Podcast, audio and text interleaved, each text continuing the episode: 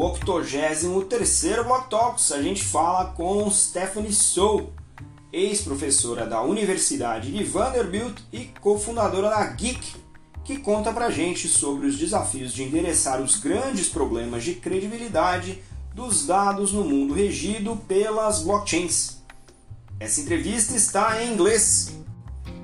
Eu sou Maurício Magaldi e esse é o Block Drops, o primeiro podcast em português sobre blockchain para negócios.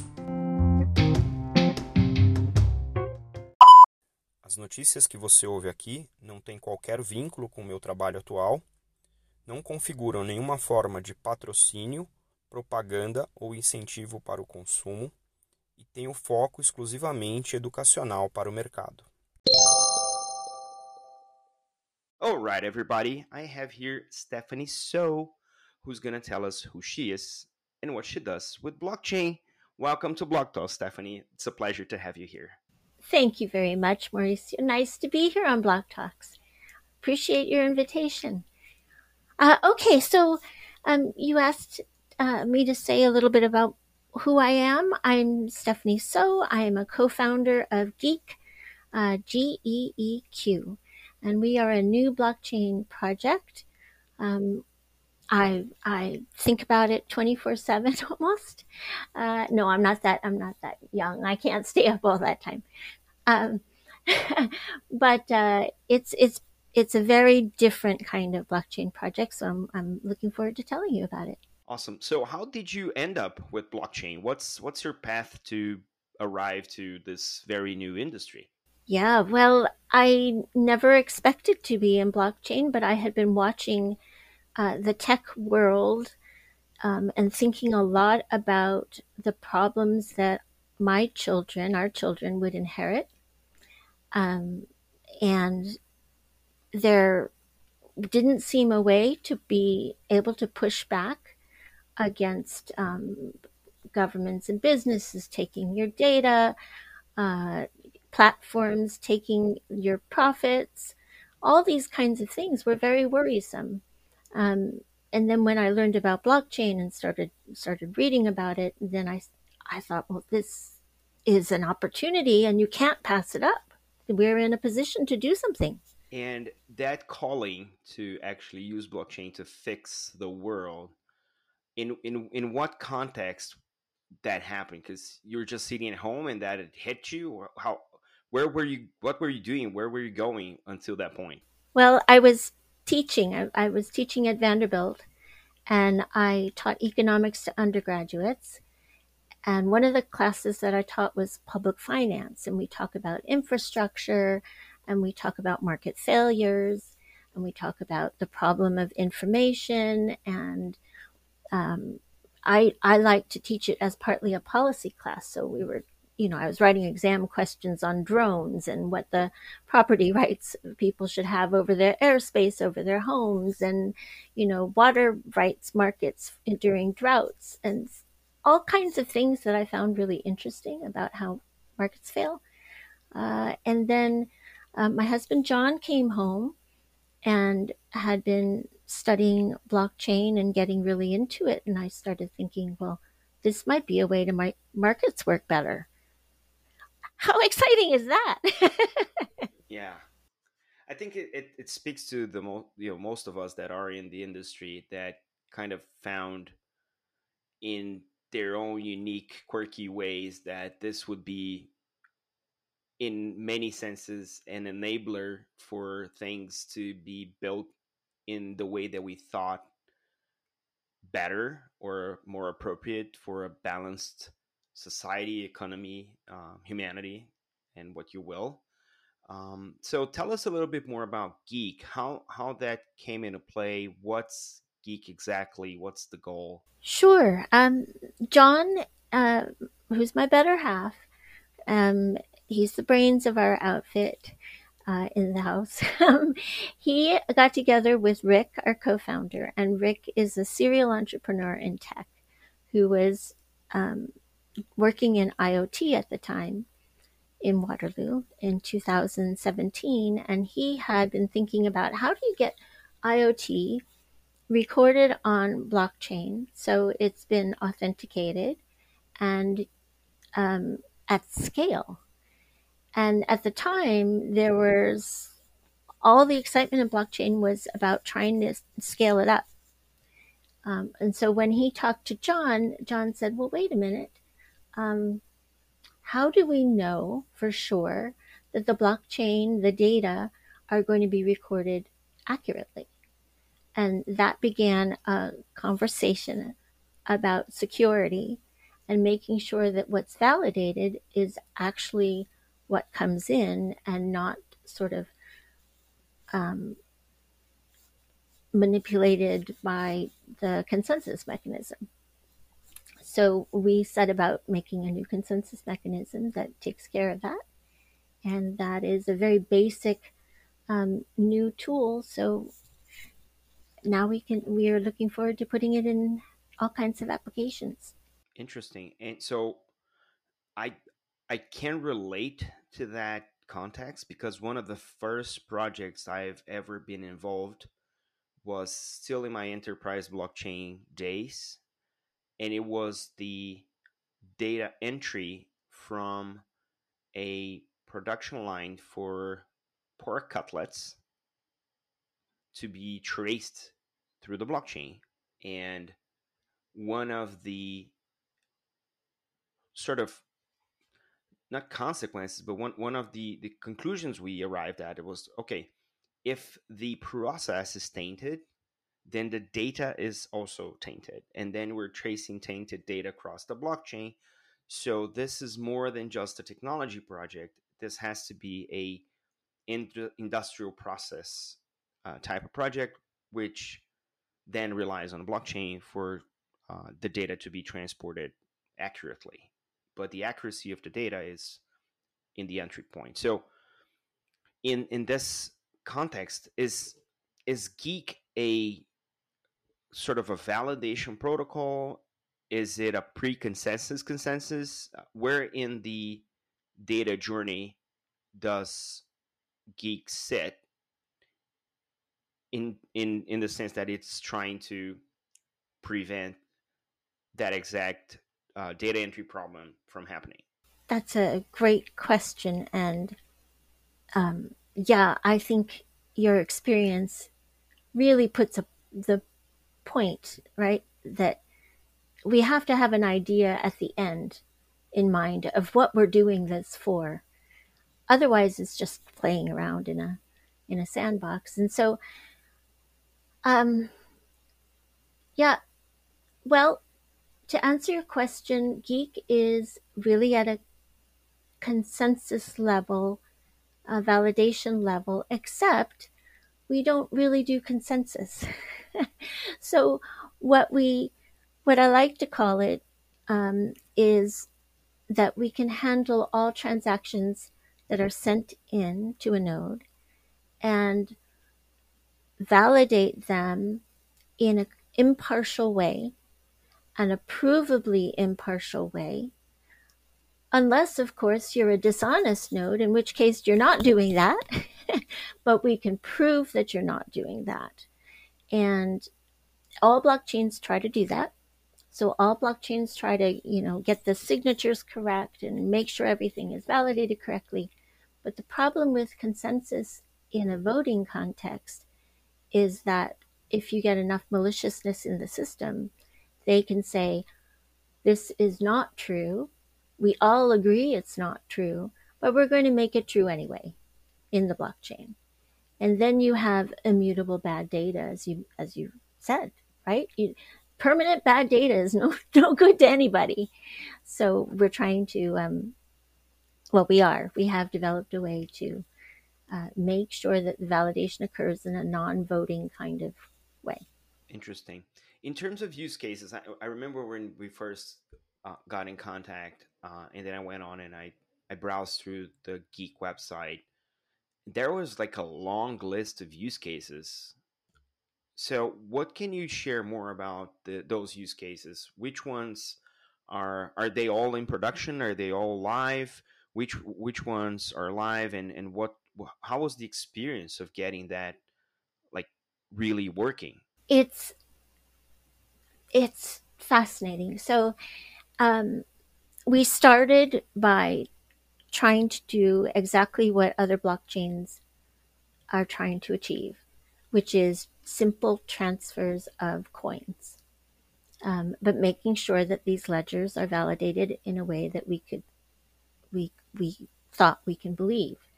Um, and beyond that that we can prove and we can prove if we have a reason not to believe it. So all this provability floats around our worlds constantly and that's the validation layer.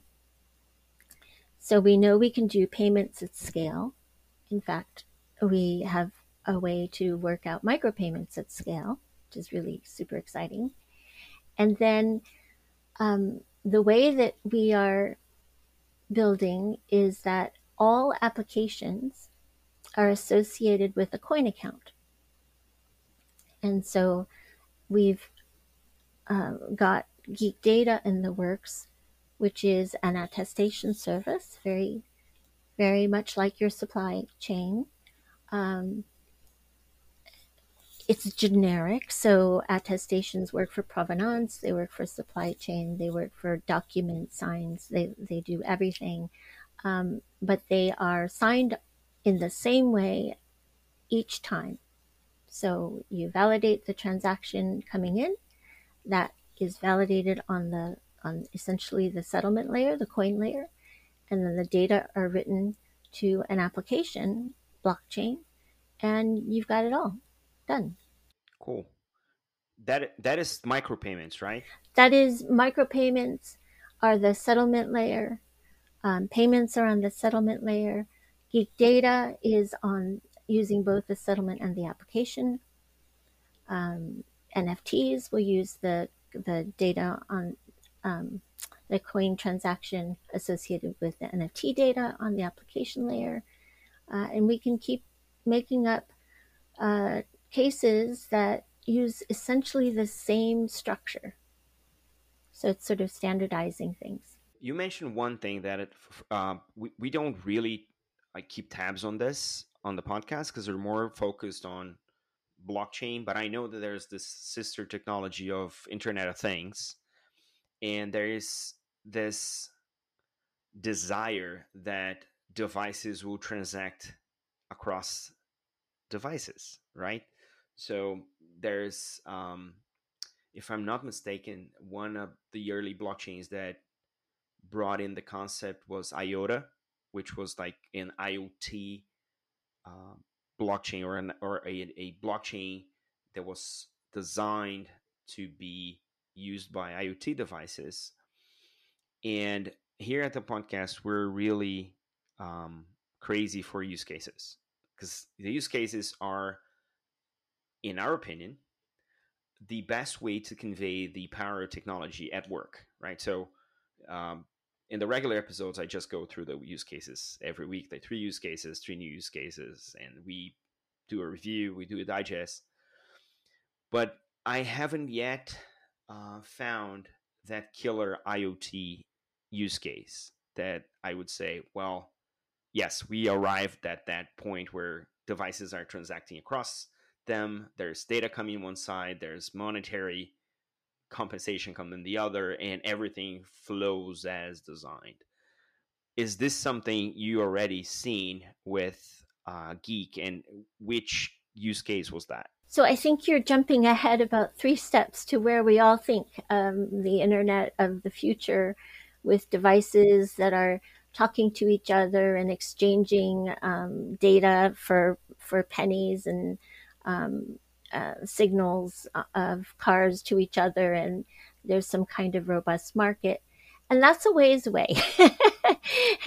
but um, what we can think about in this very simple term is if you can handle data at scale, and if you can make sure that the data that you're receiving has been signed by a device that you have deployed yourself, um, with the right key, then what you can do is you can uh, build a blockchain that takes all this data cheaply, and most of that data will be useless, right? If you're if you're a, a electric gr- grid thing and everything's going well, I don't need to look at 99% of what you're telling me. I need to find the 1% which tells me I'm about to start a fire, right?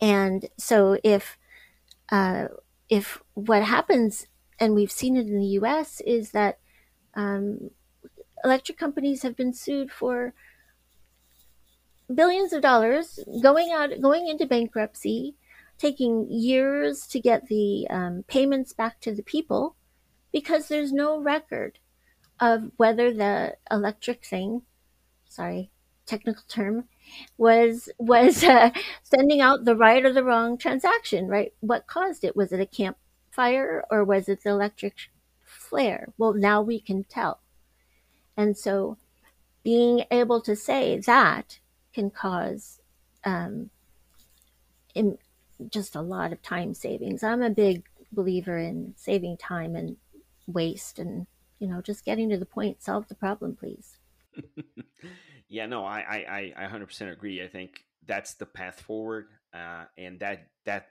absolute is a killer use case. Uh, in terms of adoption how's how's it been for the people in the market to adopt Geeq? Is this um, like an open public blockchain that anyone can join? Um, if i if, if what's the infrastructure like? Can i I don't know, mine Geeq tokens on my computer. How how how does that work for uh, for the nerds out there that want to you know participate? Well, it's not a mining network, so I'll put that put that to rest right away. Um, we want everyone to participate, and we're not launched yet in a public blockchain way. But here's the idea. Um, it's a multi-chain platform that means that we can have public chains, we can have private chains, and we're developing a hybrid solution, which I think you'd like given your background, but that might be a topic for another day. Um, and um, what the token does is, is it's an ecosystem token that automatically pays honest validators for honest work. Because again, if you're a dishonest validator and we don't know who you are if it's public, right? You could be anybody. Um, but if you can't prove that your work is honest, then you're not going to get paid. And anyone can participate for as long as they want, as long as they're honest, and their little coin accounts will become bigger coin accounts because it's it's just lots of transactions, lots of transactions, low margin. But what we make sure is that um, validators are paid more than their costs. So that's a good deal, I think.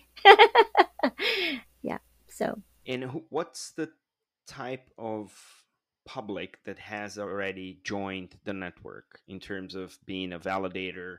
Is this like large companies? Is this individuals? Um, what is the what's what does the community look like right now? Yeah, that's a great great question. Um, well, in terms of companies, uh, the easiest thing to do when you start a platform like this is to work with private um, chains because you can control the environment. Uh, you don't have to push upgrades out to everybody. That's a mess. Um, so we have this private enterprise solution that companies are looking at. They're testing it out. We're revising the features depending on what they say. It turns out they want a lot. um, and uh, so so they're our first um, first look. But then at the same time, we have token holders. We have a smaller community who's super technical in general, and they see this as a different way of doing things, and they're staking and talking to us and waiting for the the platform to become more public and and that's what we work toward every day I, I want to get that to them. Cool. And in terms, if you can share, in terms of the existing blockchains uh, where you have uh, Geeq deployed, uh, is there anyone that you could share publicly? Are they all private? Is there any like test nets for public blockchains? How's that kind of distribution happening at the moment? So we don't have test nets for public blockchains, but stay tuned because we will in May. Um, and that will uh, be open to the community to try to break. Uh, that's what we think a testnet is for. Um, and uh, in terms of who I can say for private enterprise, we've um, we're very pleased to be partners with Alchemy, which is a digital transformation um, consulting firm in London, and uh, they have some some great clients. Uh, and through some other connections, we have we have access to some really great companies in terms in terms of um, roadmap, and and I know that this might be kind of like a non-answer, right? But if you can share, obviously, um, what is what is the sort of end game for Geeq in terms of a roadmap? Is this like be present everywhere? Is this becoming the like an industry standard for trustworthy data entry? What's when we, when when when you and the team think about okay, so this is mission accomplished. What is it, and what's the path to go there? Because I like ambitious projects like yours. I think that this is the type of conversation we don't have enough in crypto. Uh, so that's the whole reason why I wanted to bring you to the podcast because I think this is.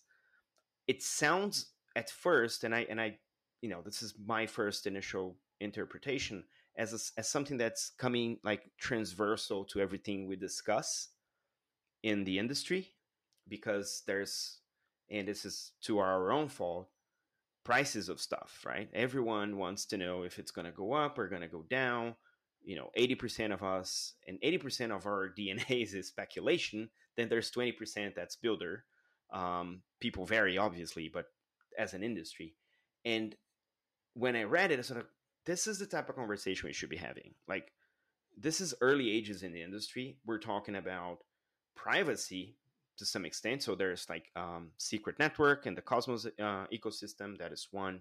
Uh, there's Baseline and Nightfall on the Ethereum ecosystem. That those two are two others that are discussing privacy. But then data validity, which is like preemptive to any blockchain, is not. So when we talk in like wider industries such as the regulators discussing anti-money laundering discussing kyc well this precludes the blockchain right this discussion is conceptual it's more than just infrastructure and we're not having that transversal conversation as to what are the technical components that make that work on a blockchain world so that's the whole background of my question is what's the end game well I should I should back up. I I love the big big question. Um, there was there was always a, a gotcha question at the end of the seminars that I used to go to, where somebody would get, come up and give a paper, and then one one guy was famous for saying, "And then so what?" Um, and I think the real value of blockchain is to set people free to make their trades, do their business without the frictions that we currently have. Um, and so those are my broad goals, which could be accomplished, I hope, um, in a way that everybody can everybody can access and do what they feel like. So th- it's not prescriptive. This is a very agnostic platform. It's to make the technology accessible um, and see what see what flourishes with people being able to say, yeah, okay, I believe that data. Now I can take the next step. I believe that you have the tokens. So now I will trade with you. Right. Or I believe that you have proven that you have the documentation to back that up. So yes, please go ahead and go through customs. Go through, just do it, just straight ahead. And um, I'm looking forward to seeing what people do with that. You know, I I keep hearing you, and I keep thinking about the wildest use cases, like cross national identity type thing, right? Because we keep we keep saying self sovereign identity, which I fully understand. Um, it is a moonshot because there's there's still the real world. Right? we can't ignore the real world. I, I, would love for everything to be digital, um, but then we would be in the matrix, and maybe we are. we, we just don't know. just, oh, yeah, exactly. No pills for us. Um, but but yeah, I keep I just keep thinking of the wildest use cases. Like, can this be? Can this support like a single passport distributed in a distributed data infrastructure um, with data ownership by the users that gets consumed by governments? That would be wild, right? Um, refugees. Refugees need a lot of support for their data because they're not a citizen of any countries and they're in transit all the time and they go through different you know border controls. How do we protect them and their data as they go through all that right? Um, a good friend uh, shannon was here. She worked with uh, uh, with the, um, some refugee populations and she was really concerned about well it's not just the privacies that they are not recognized citizens of anywhere so how how do they create a sense of belonging while being protected by the very situation uh, that exposed them in the first place. And I was like, yeah, that's a great question. We don't have an answer for that yet. So all of these things are um, sort of big questions that, in a way, um, the industry is not asking itself. But thankfully, there are people like Shannon, like you, and the Geeq team that are actually stopping the thing, right? Let's remove the craziness of markets, of prices, of fluctuations, or regulatory lack of clarity, and let's think big problems. And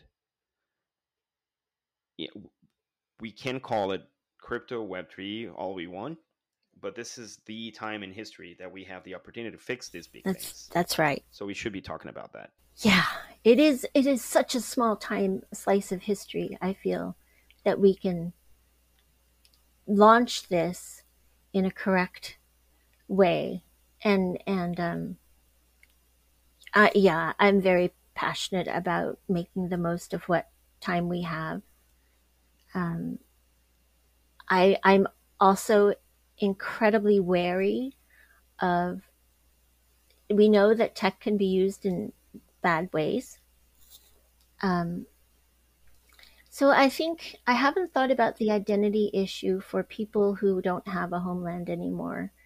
Um, I, I used to think about refugees, but the problem in part, and my grandpa doesn't was born in China in a very poor area, never knew what birth, his birthday was, you know, didn't have papers. Uh, kind of had to say, well, this is my birthday, please, you know, sort of more or less. Um, I'll stick to it. And what I think we, well, pseudo anonymity in blockchain does help. Keys are very difficult. Um, and somebody having access to everything in a completely transparent way is terrifying when you think about identity. I see you nodding. I totally, I, I, I, I appreciate that.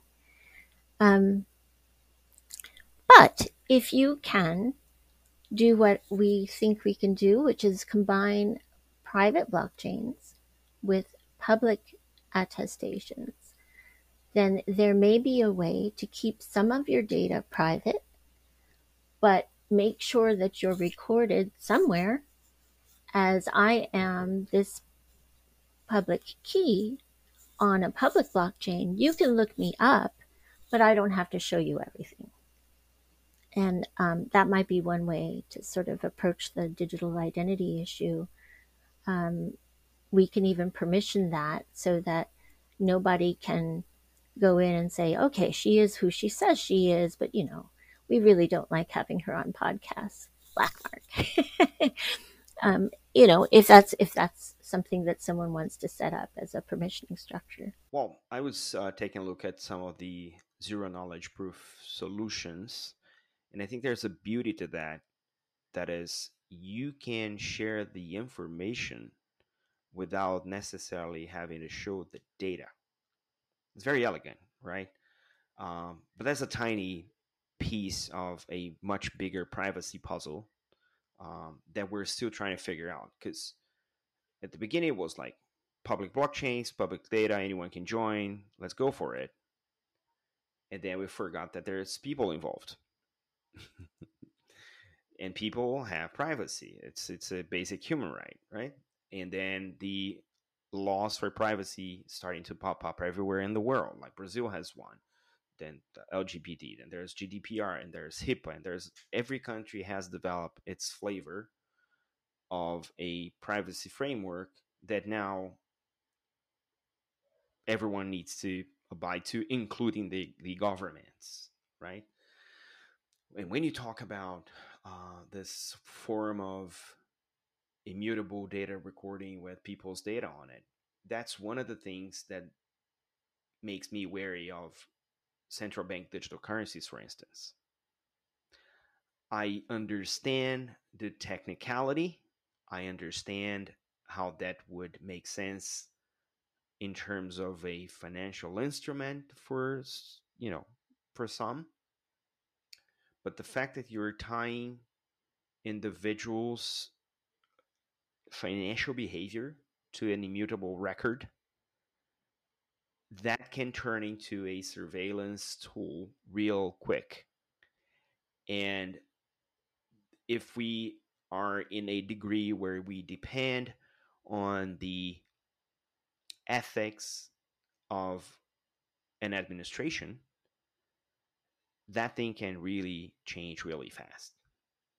So I've been studying CBDCs for some time and I was like, okay, this kind of sounds interesting. And then I started listening to people who are against it and I was like, okay, I need to understand why you're so against this thing and why are you so adamant about it? Like and then it hit me that this is again uh, a form of uh, privacy um, problem between individuals.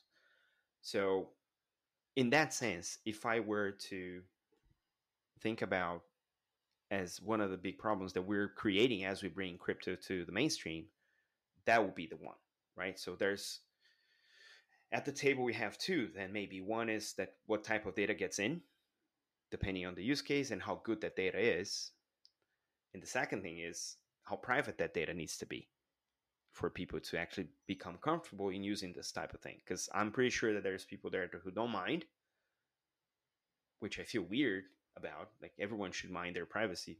But maybe we're so into social media that we forgot how that feels. And then some people are adamantly against using public blockchains because then no dude that's my data. So thinking in this scenario is there any derivation that developers could look to Geeq in terms of data handling that would serve as well the privacy aspect of this in combination with the quality of the data that Geeq is trying to actually clean up before it gets into the blockchain? We've mostly thought about um, non-privacy use cases to be honest, because these are um, cases that are begging for something that is trackable with clean, you know, authentic, authenticated data. Um, we've thought about enterprises wanting to keep their data private. But if you think about in this more um, general, big picture framework that you're proposing, um, I think the important thing is again this idea of distribution of power in a market and who gets to run which blockchains and are they mandatory to participate. And so when certain country says, well, everybody's going to be on the blockchain, that's where your identity is. You don't get your food rations unless you show me who you are. That's a problem. Your social credit score, that's a problem. And what Geeq, I think, has at its core values is that everything is opt in and everything is opt out by the user. So once we set up a blockchain, we could set it up for you. Uh, you have a blockchain, but if it's a public blockchain, you're not allowed to change the rules on people at your whim because it's a blockchain. The rules go. And if people don't like your blockchain, they will, right?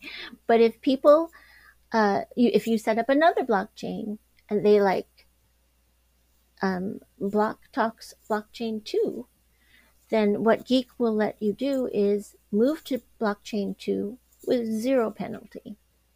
And so you can take your Geeq tokens, you can move them over to blockchain two, you can proceed as you like. Blockchain one may have people who still like those terms and conditions in whatever is set in your blockchain. But you have freedom of movement. And and I think that's new because um, people are used to having their choices constrained. And I think what you're talking about is the limit case of that, where you just don't have any choice at all.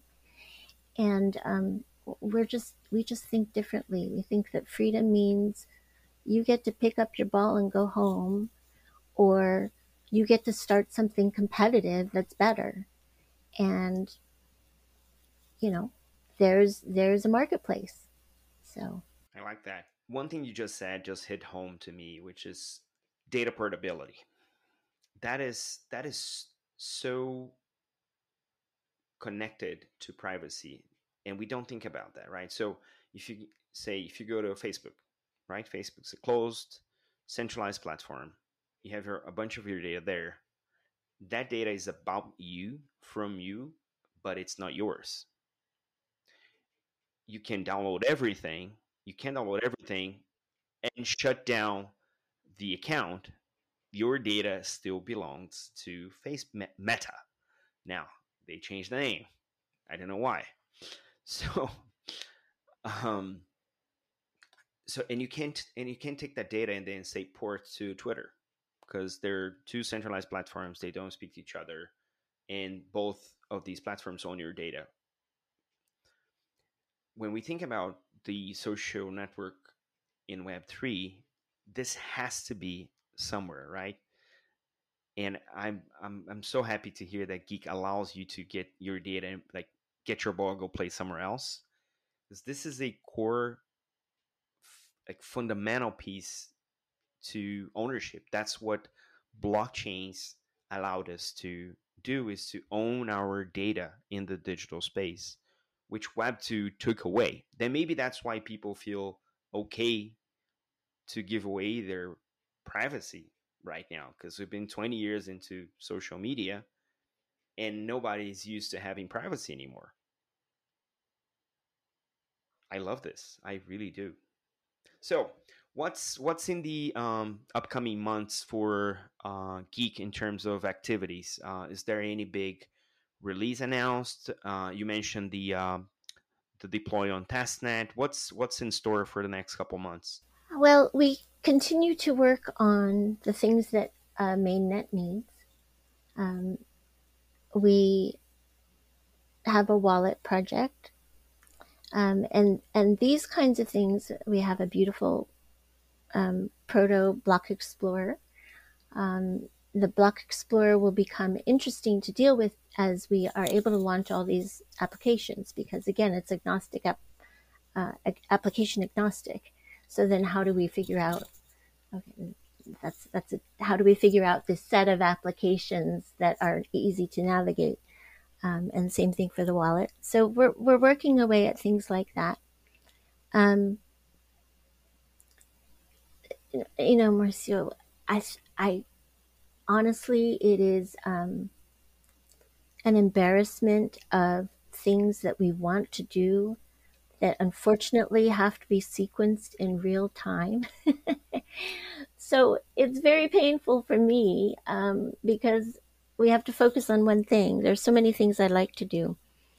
Um, but one of the things we've we've made a decision is to get this Geeq data service out and being used.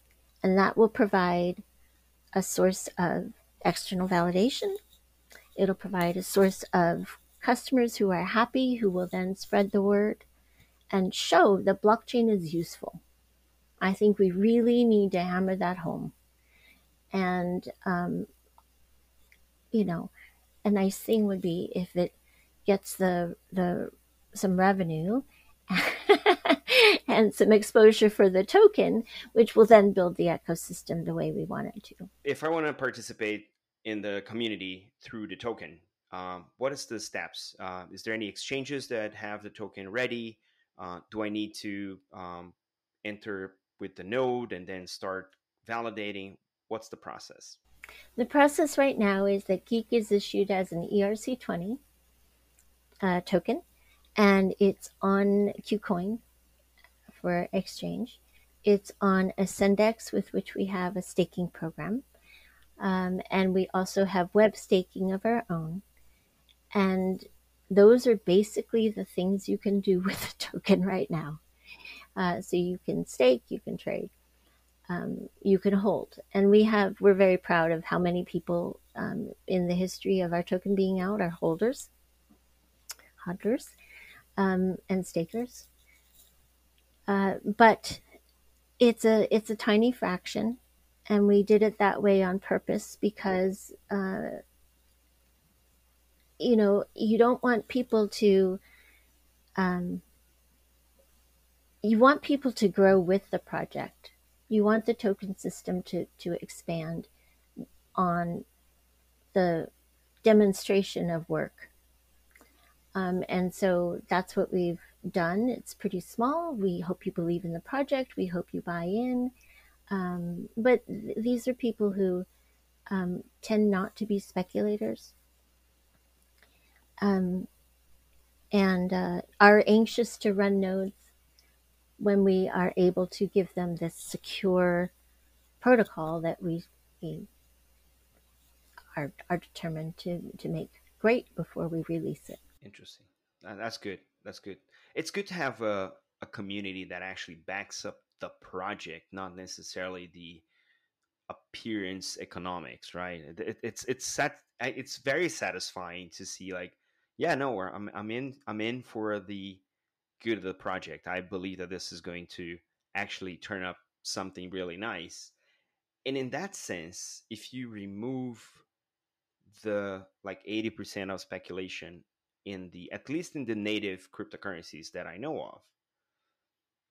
I think that's the first time in the history of technology where we can price the technology in real time in front of everybody and use it at the same time because Google is not going to ha- you know have you price their big tables or or Amazon their S3s or IBM their DB2s they are priced by themselves but we can price Ethereum's engine in real time. And that is very unique about the time we're living. And I'm happy to hear that your community is doing good uh, in that regard. That's that's that's really good. So, Stephanie, we're approaching the end of our hour, and I just wanted to ask you if you have any uh, parting words for uh, for the listeners, uh, where they can find you and the Geeq team, how they can uh, engage further in socials, how to participate further in the community. Thank you. Uh, boy, that time flew. um, our community, I first, I would like to say a shout out to our community, a shout out to the people who are still open minded in blockchain and trying to think about different ways to solve problems. Uh, in especially in areas that aren't, you know, for for a quick turnaround. Um, those are my kind of people. Those are people who are in it to solve things. Um, so if you are like that, we would love to have you in the Geeq community. Uh, we are very active in our Telegram. It's small but active. We kind of know each other, uh, and that's at Geeq Official on Telegram. And we have an announcement channel, and that's uh, at Geeq Official slash ANN on Telegram. And everything that comes out from Geeq is at Geeq Official because Geeq, uh, you know, there are rappers and all these other kinds of people who have taken up the word geek, so we're Geeq Official. Um, love to see people who come in and ask questions because it's different. Um, please watch for the releases. We've we've done uh, two in the past. We've done the protocol for those who are want to see how this is different. Um, there's lots I can say about the protocol. Um, two things. Uh, one of the reasons we're secure is we are not building with smart contracts. So this is not a smart contract platform. It's just basic, basic. Everything is stripped down code to do what we think you want to do. Um, you can combine it in lots of ways, like plus, minus, times, division. That's good. um, and uh, uh, gosh, you know, we've got NFT technology without smart contracts. We've got swaps without smart contracts. We've got multi sigs without smart contracts. We've got all these cool, cool things that, again, I have to put on the back burner. But those are some teasers. And uh, yeah, would love for you to come in and ask. Absolutely. So, Stephanie, thank you so much for your time. Thank you for a great conversation. I love learning more about Geeq, Geeq Official. And um, yeah, we'll, we'll keep tabs on everything that's going on with Geeq. Uh, and if there's like any major announcements you'd like us to report on, just send us over. We'll be happy to uh, talk about it again. Thank you and best of luck with the project. I really, really like what you guys are doing. Congratulations. Thank you so much. Thank you. Thank you so much. Appreciate the opportunity. Bye. Bye. Oi, pessoal. O meu nome é Slavio Noato. Eu sou gerente de produto aqui na Geek. Espero que tenham gostado de mais um episódio do Block Talks. A Stephanie é uma autêntica geek. Ela é a razão pela qual eu também me tornei um geek. A gente está construindo uma blockchain com potencial ilimitado. E se você quiser saber mais sobre como estamos fazendo isso, entre no nosso Telegram oficial. Um abraço!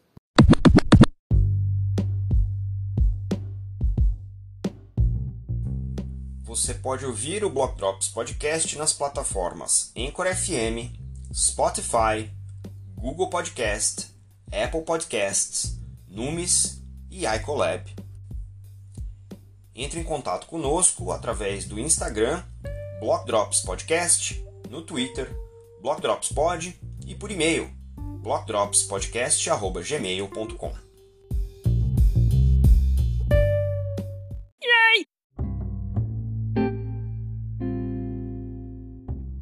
E um grande abraço aí para Stephanie, que deixou para a gente também vários links legais aí sobre a Geek na descrição do episódio.